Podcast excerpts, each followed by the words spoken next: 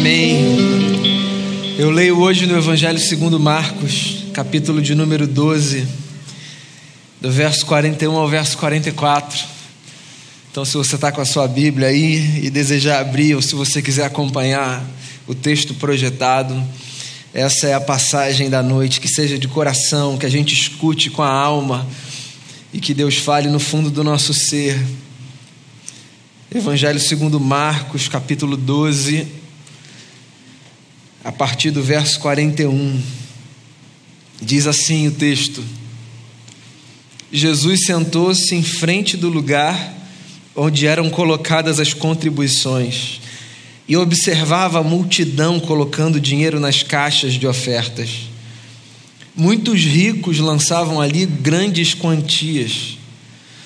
Então uma viúva pobre chegou-se e colocou duas pequeninas moedas de cobre de muito pouco valor.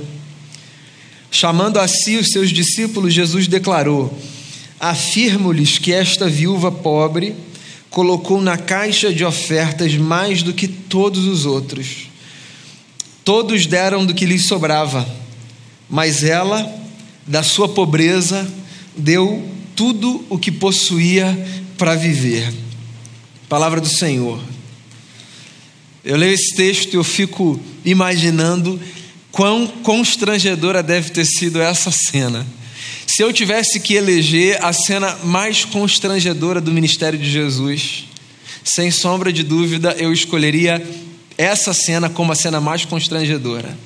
Imagina, a gente acabou de ter o momento do ofertório. E aí um diácono pega a urna que geralmente fica ali, traz aqui para o meio, como a gente faz todo domingo. A banda está ali sentada. Eu pego uma cadeira ou sento aqui na escada e fico vendo cada pessoa vindo aqui à frente trazer a sua oferta. Dou uma olhada para ver se o envelope está um pouquinho mais gordo ou mais magro, se vai fazer barulho de moeda ou se tem nota. Esse momento que envolve oferta, recurso, dinheiro, geralmente é em qualquer ambiente um momento um pouco mais sensível, né? muito íntimo, muito privado. Eu não sei se você reparou o que o texto diz. O que o texto diz é que Jesus pegou uma cadeira e colocou do lado do lugar onde as ofertas eram postas. E ficou ali observando o que o povo fazia e como o povo fazia. E Jesus fez o que fez, diz o texto sagrado, para ensinar uma lição para os seus discípulos. Eu queria, na verdade, começar minha fala desse lugar do cuidado que Jesus tinha para com os seus discípulos. Há um contraste interessante aqui na passagem, que eu não sei se você percebe. Uma multidão trazia dinheiro para aquele momento. Mas Jesus fez o que fez para ensinar os discípulos. Multidão, discípulos. Você pode transformar esses dois grupos em grupos distintos que talvez façam mais parte da sua realidade. Todas as pessoas, sua família. Todas as crianças, seus filhos. Todos os amigos, aquele em especial. Existe um contraponto interessante apresentado aqui no texto e que nos oferece uma lição muito pedagógica para a vida. Às vezes a gente passa muito tempo dando muita atenção à multidão, quando na verdade talvez o que de mais importante Deus nos peça para fazer seja o de focarmos a nossa atenção, investirmos o nosso tempo na transmissão de coisas valiosas aos nossos discípulos ou aqueles e aquelas que são na nossa vida representados pelos discípulos. No consultório eu vejo muito isso. Alguém, por exemplo, quando não sabe descrever o motivo da sua angústia, se utiliza de expressões muito genéricas para falar das suas preocupações. Por exemplo, eu não, eu não queria fazer isso porque eu acho que todo mundo vai se incomodar. Todo mundo. Calma aí, quem é todo mundo? Todo mundo é muita gente, né? São o quê? Quase 8 bilhões de pessoas? Todo mundo vai se incomodar? Ninguém gostou desse negócio que você fez. Ninguém. Ninguém, ninguém gostou. É engraçado como às vezes a gente trata assim os grandes grupos, e hoje de manhã eu falei um pouco sobre isso, com uma importância que na verdade eu tenho a sensação em algumas ocasiões que ou a gente não está conseguindo discernir do que a gente está falando, ou a gente está gastando tempo demais, energia demais com os grupos errados. Porque olha só, as multidões sempre estarão aí, todas as pessoas, todos os homens, todas as mulheres, todas as crianças. Mas para quem você foi chamado para investir o seu tempo, para transmitir o seu ensino, a sua sabedoria? A gente vive num mundo com muita gente. Mas é verdade ou mentira que a gente tem responsabilidade sobre alguns? Há muitas crianças com as quais eu convivo, mas há duas crianças em especial que Deus me deu para educar. Há muitas igrejas que eu conheço, mas tem uma comunidade que Deus me deu para pastorear. E há muita gente que eu conheço, mas há poucos amigos com os quais eu tenho a alegria de caminhar e esse texto é um texto interessante, porque, ainda que seja nas entrelinhas, ainda que seja como uma lição periférica, ele é um texto que coloca a gente diante dessa realidade, do fato de que na vida nós sempre encontraremos grupos que serão representados pelas multidões e grupos que serão representados pelos discípulos. Jesus está observando o que as multidões fazem. Ele está lá com a cadeira do lado da salva, do gasofilácio, da urna. Mas o que ele deseja é ensinar uma lição para os discípulos. No fundo, o que eu estou querendo dizer a você com isso, nessa abertura da nossa conversa, é: cuidado para você não gastar tempo demais com gente que importa de menos para você. Cuidado para você não dar atenção demais e gastar energia demais com coisa que importa de menos para você, porque, olha, se a gente não toma cuidado, às vezes a gente permite que as pessoas que são menos importantes dando a prioridade, porque há de fato pessoas que são menos importantes para a gente. Não tem a ver com a dignidade delas, com o valor delas, tem a ver com o fato de que na estrutura da nossa vida há pessoas que são mais importantes e pessoas que são menos importantes. Cuidado! para você não dar atenção demais a quem é importante de menos e tempo demais a quem é importante de menos. As multidões estão ali, mas Jesus está vendo o que está acontecendo na multidão para ensinar um negócio aos discípulos. E o que está acontecendo então na multidão?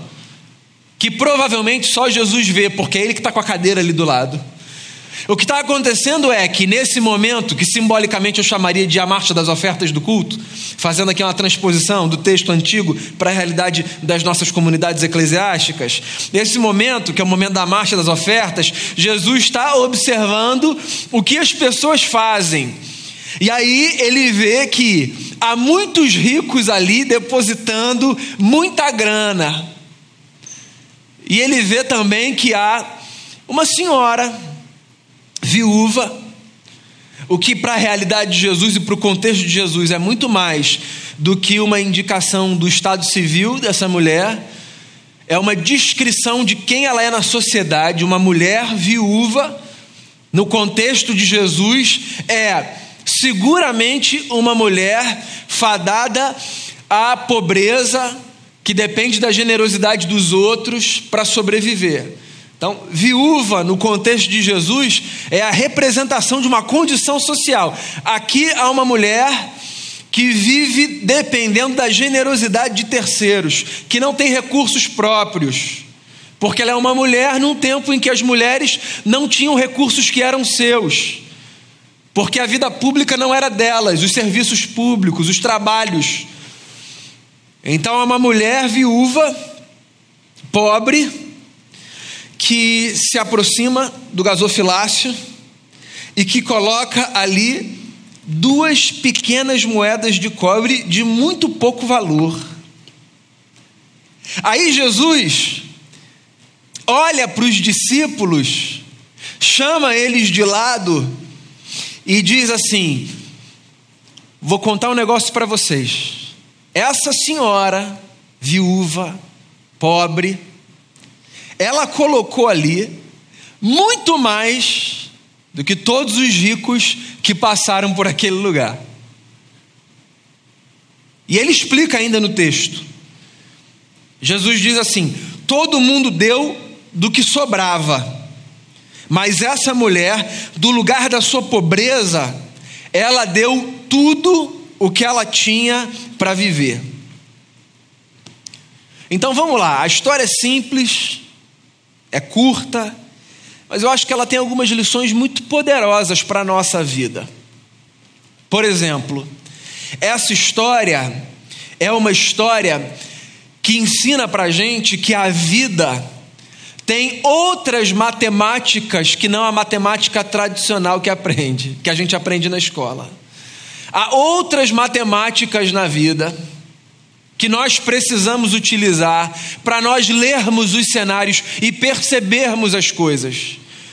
O que Jesus está dizendo é que nós corremos um risco de errarmos nas nossas análises se, ao observarmos a vida e tentarmos tirar lições da vida para a gente, nós utilizarmos apenas os critérios básicos e tradicionais que nós aprendemos na escola.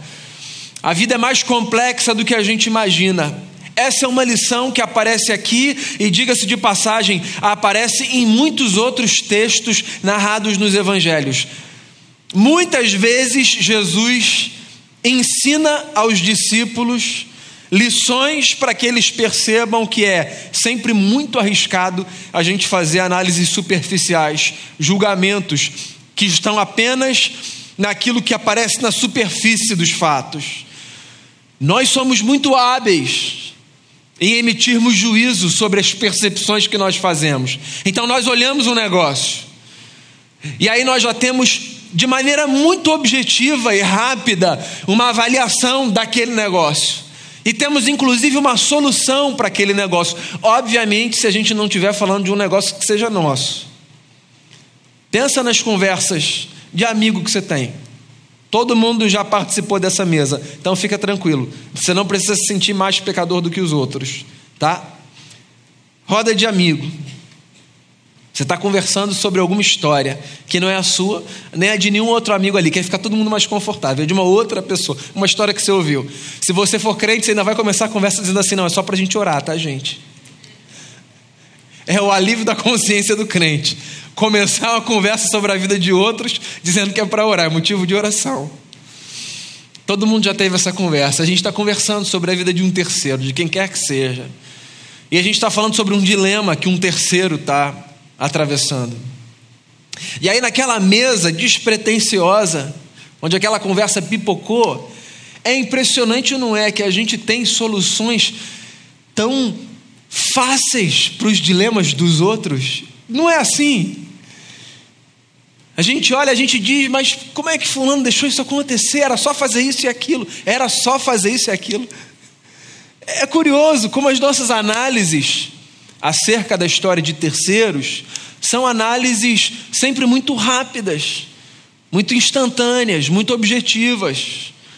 A gente sabe o que aconteceu, a gente tem uma opinião, a gente tem uma condução, a gente tem um conselho para dar.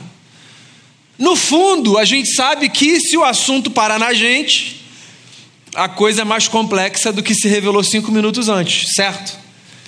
Às vezes, às vezes a gente se lembra, ou alguém nos lembra naquela roda, que a gente já viveu uma experiência muito parecida com aquela sobre a qual a gente estava falando. E aí qual é o nosso artifício? De dizer assim, não, mas espera aí, mas a minha foi um pouquinho diferente. Para justificar a complexidade da nossa. Por quê? Porque nas nossas análises superficiais, o que a gente percebe sobre a história do outro é sempre simples demais. Mas Jesus está aqui colocando uma pulga atrás da nossa orelha e chamando a nossa atenção para o fato de que nós corremos um risco imenso de fazermos leituras profundamente equivocadas quando nós analisamos a vida a partir das matemáticas simples que nós aprendemos nos primeiros anos da escola. Jesus está chamando os discípulos e está dizendo: é, essa mulher foi quem deu mais. Sim, ela deu mais, mais do que todo mundo. Até porque essa é uma outra lição que o texto nos traz. Mais ou menos não é tão óbvio assim. Você sabe que uma das lições mais poderosas da Bíblia que a gente aprende com Jesus é a lição que tem a ver com o exercício da generosidade. Essa é uma das coisas mais poderosas que a Bíblia nos ensina. E por que ela é uma das coisas mais poderosas que a Bíblia nos ensina? Porque a Bíblia nos ensina generosidade não apenas quando ela fala do dinheiro que a gente partilha com os outros nas suas necessidades. A Bíblia ensina sobre generosidade quando ela fala da administração do tempo e encoraja a gente a dar tempo a outros e não apenas a gente. A Bíblia ensina sobre generosidade quando ela fala sobre a importância de nós darmos atenção aos dilemas dos outros e não apenas aos nossos. A Bíblia ensina sobre generosidade quando ela fala de amor. Paulo diz assim: não devam nada a ninguém, exceto o amor. Nunca pensem que vocês amaram o suficiente. Amem sempre mais do que vocês podem imaginar. Mais, mais. Nunca pensem que vocês amaram tudo que vocês tinham para amar nessa vida. Sejam generosos no amor. A Bíblia ensina sobre generosidade no coração do Evangelho. O que é o Evangelho senão a expressão de um Deus que dá de si ao oferecer o seu filho? Generosidade. A generosidade é uma lição que aparece de maneira transversal. Ela corta, ela atravessa todos os temas. A Bíblia está o tempo todo chamando a nossa atenção para o fato de que, se nós desejamos viver bem nessa vida, então nós precisamos aprender a ser generosos, generosos. E eu volto a dizer, isso não tem a ver apenas com a quantidade de grana que a gente coloca, quer seja na igreja ou em qualquer coisa, não tem a ver apenas com isso. Tem muita gente que acredita o contrário, mas deixa eu lembrar você de um negócio que é básico e que você devia saber: dinheiro não é o que mais importa. Não é o que mais importa. Não é o que mais importa na sua família, ainda que seja importante na família. Não é o que mais importa na igreja, ainda que seja importante na igreja. Não é o que mais importa nas suas relações, ainda que seja importante nas suas relações. Você sabe disso, certo? Pastores vivem uma experiência que pelo menos eu julgo muito satisfatória, ainda que muito angustiante. Não apenas pastores, líderes religiosos de maneira geral. Nós somos convidados para a vida das pessoas, no que há de mais íntimo. As pessoas abrem não apenas a porta das suas casas para a gente, elas abrem o coração para a gente. Então elas vêm num gabinete, elas fazem uma ligação, elas chamam a gente para os momentos mais sensíveis e mais difíceis da vida. Essa é uma das funções da jornada sacerdotal. Qualquer que seja a religião, o sacerdote religioso, ele é convidado por um lugar da vida das pessoas que pouca gente é convidada. E nesse lugar sensível da vida das pessoas, a gente ouve algumas coisas que marcam a gente de forma muito profunda. Eu ainda tenho, espero ter uma jornada muito longa para frente de ministério pastoral. Mas eu tenho alguma jornada para trás. Eu tenho esse ano, eu completo 15 anos de ministério pastoral. E nesse lugar da sensibilidade da vida das pessoas, eu já ouvi muitas coisas, muitas coisas. Muitas coisas que me marcaram assim e que eu acredito que me marcarão para o resto da minha vida. Há frases que eu já ouvi que eu nunca vou me esquecer. Maravilhosas e terríveis. De gente abrindo coração Algumas vezes eu já ouvi uma frase que eu acho que tem a ver com isso que eu estou dizendo, quando eu falo que dinheiro não é o que mais importa. Eu já ouvi de marido, já ouvi de mulher, já ouvi de filho, já ouvi de pai, de mãe, coisas do tipo: Fulano me dá tudo, mas Fulano não me dá amor.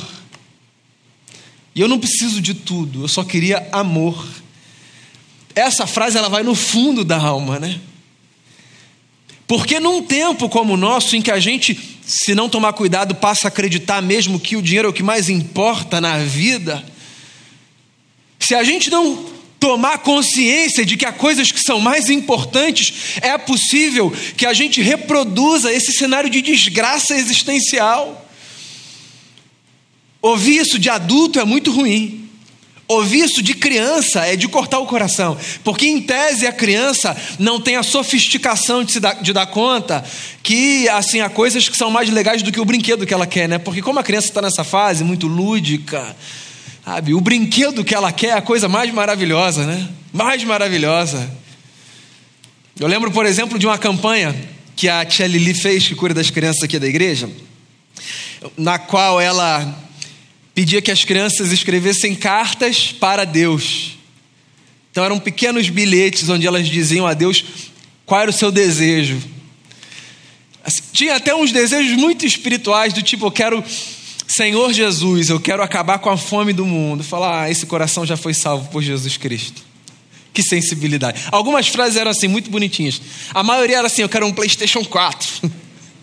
quero uma bola, quero uma boneca. E assim, zero julgamento, tá? Porque isso é o que uma criança é, certo? A criança, ela está nessa fase da vida em que receber um presente é uma coisa maravilhosa. E você chegar num lugar em que uma criança diz assim: Eu tenho tudo, mas eu queria amor, eu queria afeto, eu queria ser amada, eu queria um abraço do meu pai, da minha mãe. Isso é muito profundo, isso precisa chacoalhar a gente. E é o que Jesus está fazendo aqui. Jesus está ensinando para a gente, a partir da experiência dessa mulher, que mais ou menos na vida não é tão óbvio assim que às vezes a gente acha que a gente está oferecendo tudo, e na verdade a gente não está dando quase nada, porque a gente está dando do que sobra, a gente está oferecendo migalha.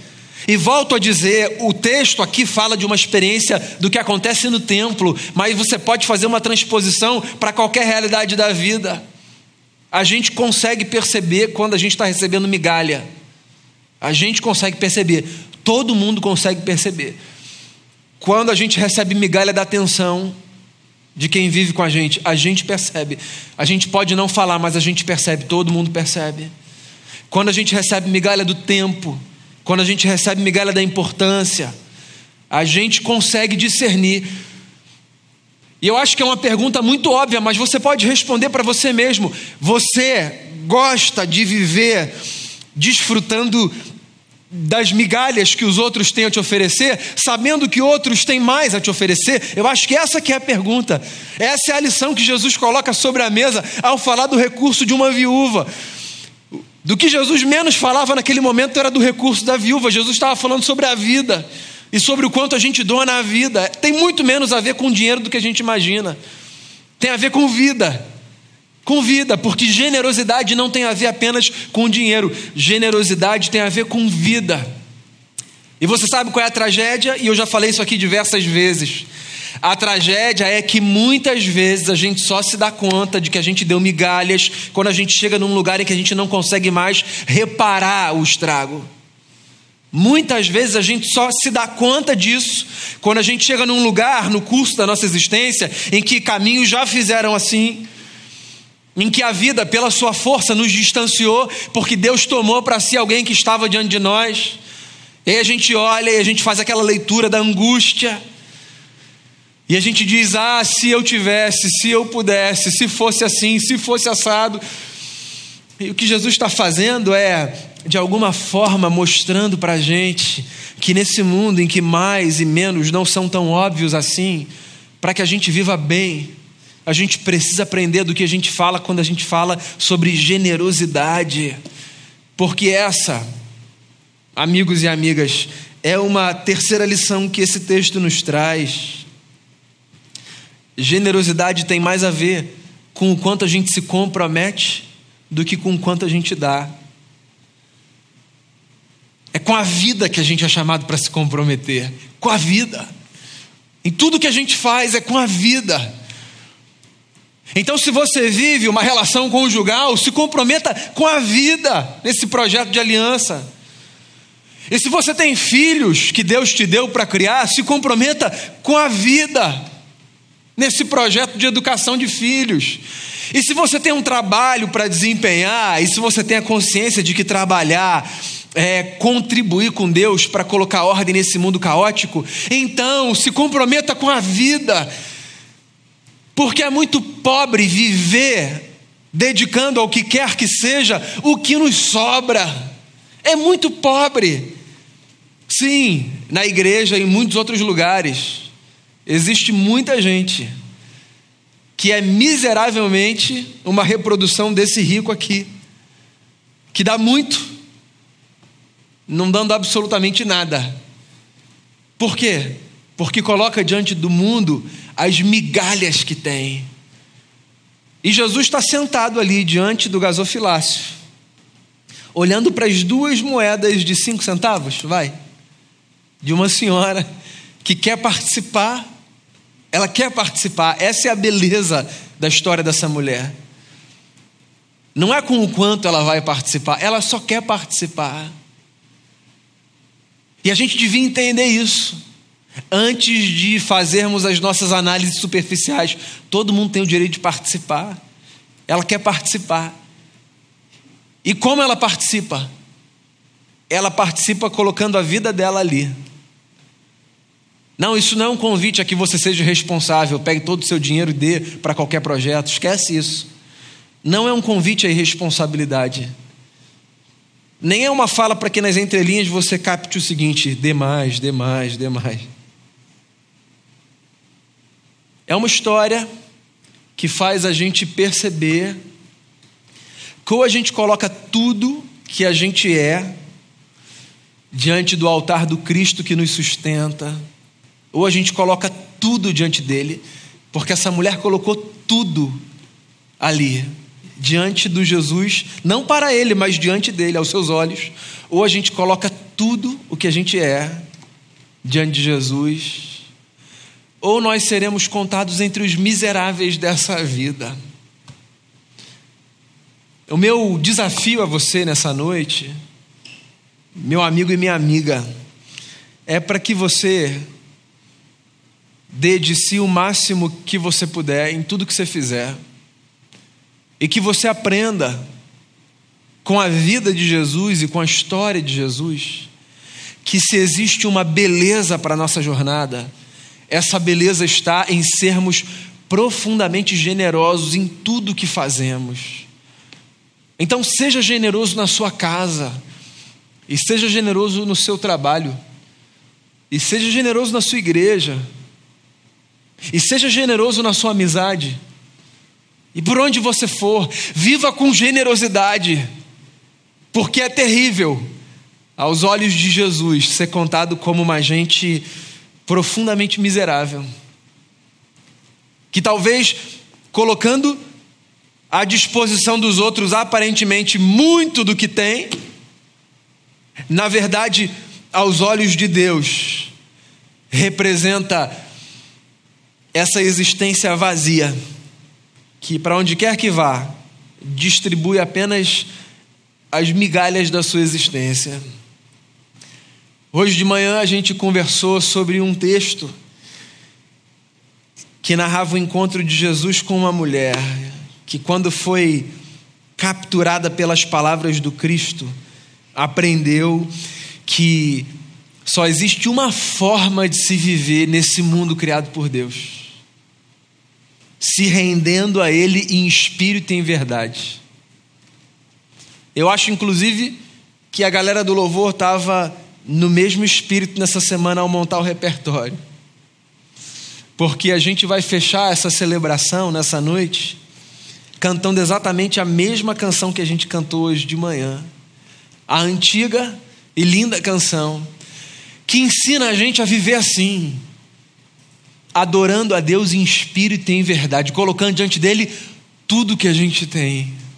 Nessa semana que começa hoje, por onde quer que você for, não dê a Deus, ao próximo, a si, as migalhas da sua existência. Viva de maneira tão rendida e tão aberta a Deus, que onde quer que você esteja, as pessoas tenham a mesma sensação de que naquele momento você deu tudo de si, tudo de si. Que quem tiver com você no curso dessa semana, saia do encontro pensando: puxa, quanta atenção eu recebi daquela pessoa, que bacana, né? estava ali, estava olhando para mim e me deu atenção mesmo. Que quando você voltar para sua casa e tiver que se encontrar com os seus, que são as pessoas mais importantes na vida, não são o grupo da multidão, são os seus, que quando você estiver ali, você esteja ali de fato, para eles e com eles, para que eles pensem a mesma coisa. Que bom, Fulano deu tudo de si ali para mim, porque na vida ou a gente dá tudo de si, ou a gente é contado como essa gente miserável que vive distribuindo migalhas da existência. Que Jesus o Cristo sábio e poderoso, que deu a sua vida por nós, nos seja uma inspiração e encorajamento para que nós vivamos no mesmo movimento de nos doarmos profunda e generosamente uns aos outros. Deixa eu fazer uma oração com você e depois a gente canta essa canção como um convite para que para que a nossa semana seja verdadeiramente essa semana de rendição a Deus. Eu queria orar pela sua semana. Talvez você esteja muito cansado, muito cansada. Hoje é domingo, primeiro dia da semana. E eu não sei como será a sua semana, talvez nem você saiba. Mas é possível que você faça ideia. E talvez seja um tempo para o qual você olhe e diga assim: dias difíceis, dias pesados, dias tensos. Eu queria orar com você e por você. Talvez você já venha de um período de cansaço, de modo que hoje aqui você já nem saiba se você vai conseguir, nesse novo ciclo que começa, dar tudo de si.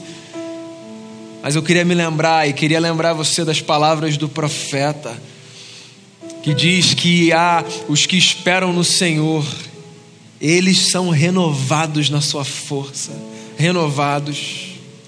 E eu queria muito que esse tempo fosse um tempo de renovo para a nossa vida renovo de força, renovo de esperança. Acho que foi domingo passado que a gente falou sobre isso. Só você sabe quanto você caminhou para chegar até aqui. E quando eu falo até aqui, eu não falo esse prédio, não. Eu falo até aqui, até o dia de hoje. É possível que você esteja num tempo bom. A gente também tem tempo bom. Mas é possível que você esteja num dia difícil. E eu queria orar por você, eu queria orar pela sua família.